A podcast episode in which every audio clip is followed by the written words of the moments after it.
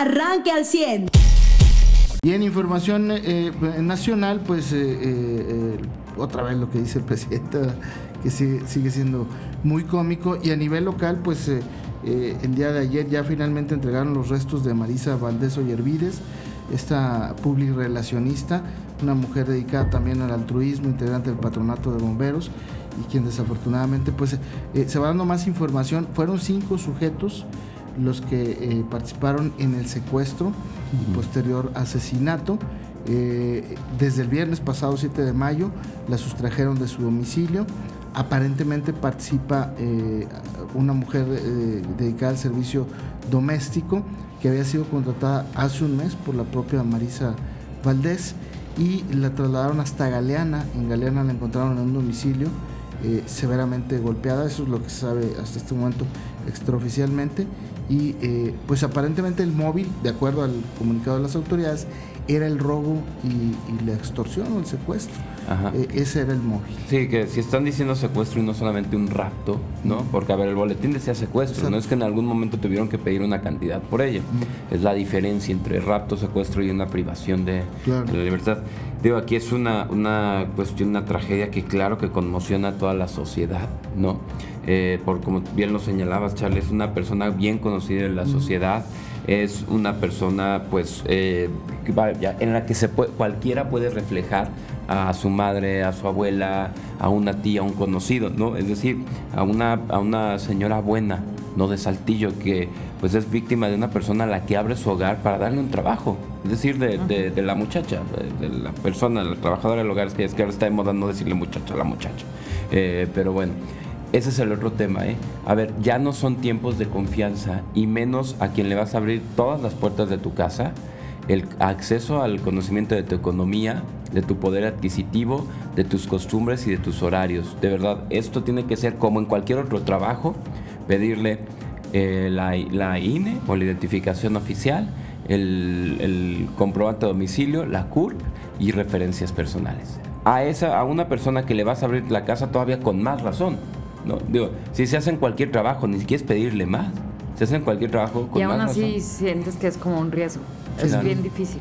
Sí, no, claro. Sin duda alguna. Muy, muy triste, muy, muy triste lo que sucedió. Y, y sobre todo, pues como dice Joselo, que sacude eh, a la opinión pública por ser una persona conocida, por ser una persona pues mayor, un adulto mayor, eh, y, y, porque se vulneró la confianza de las personas una vez más. Hemos hablado mucho, hemos oído hablar de muchas versiones, de muchas historias de me robó y la acaba de contratar y se llevó las joyitas, las poquitas que tenía y ya la denuncié y todo.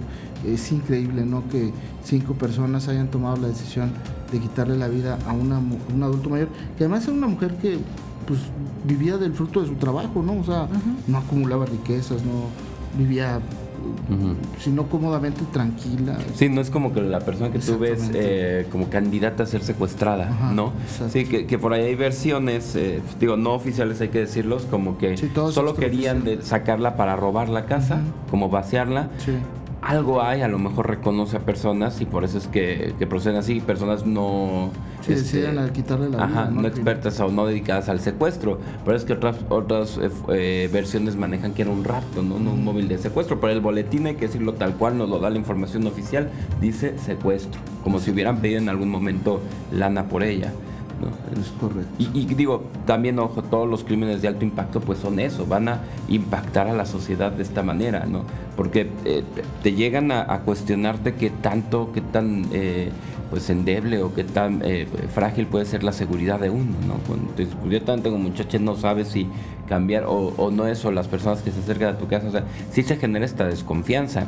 Y a lo mejor me podrás decir, sí, era gente que vino de Galeana, que no, pero aquí, que rápido se encontró, claro, pero nadie quiere ser la persona por la que rápido se encuentra criminales, ¿no? Claro. Sí, sí, son de cuestiones que conmocionan no queda nada más que unirnos a la pena que embarga a la familia, conocidos, amigos, a las diferentes fundaciones, asociaciones con las que trabajó y ayudó, que dan testimonio de la buena vida eh, de la señora Marisa eh, pues, durante su vida terrenal. Pero pues como sociedad sí no nos queda más que pues dar el paso, uno de los tantos pasos que tenemos que dar como una ciudad de más de un millón o un área conurbada de millón y medio de personas que es desconfiar un poquito, es decir, ser más precavidos. Muy bien. A nivel estatal político, eh, Lenin Pérez y Emilio de Hoyos iniciaron el día de ayer una huelga en el kiosco de la plaza principal de Ciudad Acuña. Hicieron un llamado al presidente de la República y a la Guardia Nacional para que garanticen su seguridad y la de la militancia eh, de los partidos Morena y UDC. Pues es que resulta que no nada más Lenin perdió la posibilidad de competir, sino también Emilio de Hoyos. Eh, resulta que también le quitaron la posibilidad de ser candidato a alcalde de Ciudad Acuña. Eh, porque eh, tampoco presentó su informe de, gastos de pre-campaña. ¿por qué, ¿por qué, garantizar la seguridad? O sea, de... Pues, es una forma de subirte a la cruz. el mensaje dice, mira, se los mandé ahí en el chat, como medida de protesta ante las injusticias de Emilio de Hoyos eh, perdón, ante las injusticias que Emilio de Hoyos y yo hemos padecido por parte del PRI y sus tribunales electorales, porque dice que los tribunales son del PRI, decidimos irnos a huelga de hambre en defensa de la democracia y exigimos que se restituyan nuestras candidaturas. A ver, si fuera haciendo huelga de hambre, que puedes violar una ley electoral, digo, pues que gane el más flaco. No, y es que repetimos lo mismo. Hay reglas el que quiere competir tiene que presentar ciertas características y, documentos. Al final de cuentas son documentos, cumplir, con, requisitos. No se cumple con los requisitos, pues no se puede obtener una candidatura. Así de fácil. Además lo cómico es que los requisitos los aprobaron los partidos, entre ellos Morena. Así es. Entonces, este, eh, sí, lo, de Lenin me parece que es un grito desesperado, porque pues él dijo, como que se había resignado a que, bueno, pues ya perdí la candidatura, ¿no? Por esta prosti no, por esta proclividad a, prostituir la conciencia y la ideología política, ¿no? Él llega a ser diputado federal por una coalición entre su partido, porque él es el dueño del partido de la UDC, y em, eh, el PAN. A mitad de, administración del Congreso Federal, renuncia al PAN y se convierte en independiente. y luego se quiere reelegir por Morena y por UDC, y eso no se puede, pues porque llegó por la, la alianza PAN-UDC. Si hubiera pretendido eh, reelegirse por esa alianza, pues no hubiera tenido ningún problema. Pero esas reglas las inventaron los partidos, no las inventó el, INE ni las inventó el TRIFE. Eh, eh, las inventaron los partidos. Y lo de este muchacho Emilio de Hoyos, pues es lo mismo. Si no cumpliste con la entrega del informe de tu precampaña, pues como Salgado Macedonio, se aplica la candidatura. Claro. Y es que bueno, también es como un modus operandi que viene desde arriba. Entonces, pues eh, eh, con el ejemplo que pone el presidente, así es como actúan también eh, pues quienes están ahí en su partido, porque pues avanzan las campañas electorales y en medio de la violencia, la confrontación, la judicialización. La, sí, la sobrejudicialización de elecciones. Esta campaña ha sido el tema en todos los estados y en todos. O sea, la constante es eso hacer lo que yo quiera, o sea, políticos berrinchudos que quieren llegar a hacer todo y que el tribunal se los avale. Es así como que tu papá no te dejó y ibas a buscar a tu mamá para que te diera chance, así, pero en un adulto de casi 50 años y que es político. Y que aparte por lo que busca es un presupuesto público. Oigan, tantita madre político. Sí, o sea, judicializando todo. Y ayer hubo reacciones a lo del presidente, ¿no? O sea, ayer salen los líderes del Movimiento Ciudadano. Eh, el, eh, líder del PRI, por fin vi eh, levantar la voz a este Alito, Amlito, como le digan. Este, el, líder nacional del PAN, Marco Cortés. todos salieron a reprobar la injerencia del presidente, porque el presidente ayer en la mañanera dice, estoy de acuerdo, en, la investigación que hace la Fiscalía General de la República eh, y la FEPADE a los candidatos de Movimiento Ciudadano de Nuevo León y del PRI. Y no solo dice que está de acuerdo. Dijo, ajá. dijo este que, que, él era que él estaba apoyando y que por supuesto que iba a intervenir, que porque iba a intervenir, que porque no podía estar eh, con los ojos cerrados frente a un fraude electoral. Como siempre el presidente pues eh, apegándose a esto, ¿no? Al fraude. Fíjate, yo decía también que las campañas avanzaban en medio de la violencia porque durante los primeros 10 días de mayo se registraron 11 ataques armados y entre el 4 de abril y el 30 de abril se han asesinado 12 candidatos.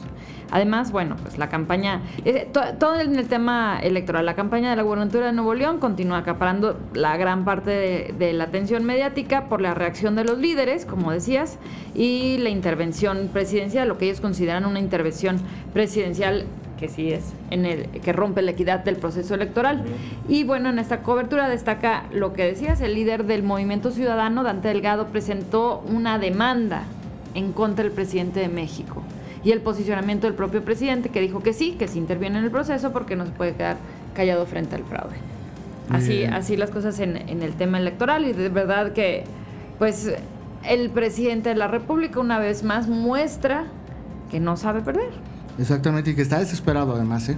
Que está no desesperado que porque desesperado va a perder eh, gobernaturas que pensó que ganaría eh, y el Congreso pues está en duda para él y para su partido. Los, los tweets que hace Dante Delgado, la verdad es que, que le, le, dice cosas fuertes al presidente y, y pues eh, mantiene el posicionamiento de Movimiento Ciudadano, ¿no? Exactamente.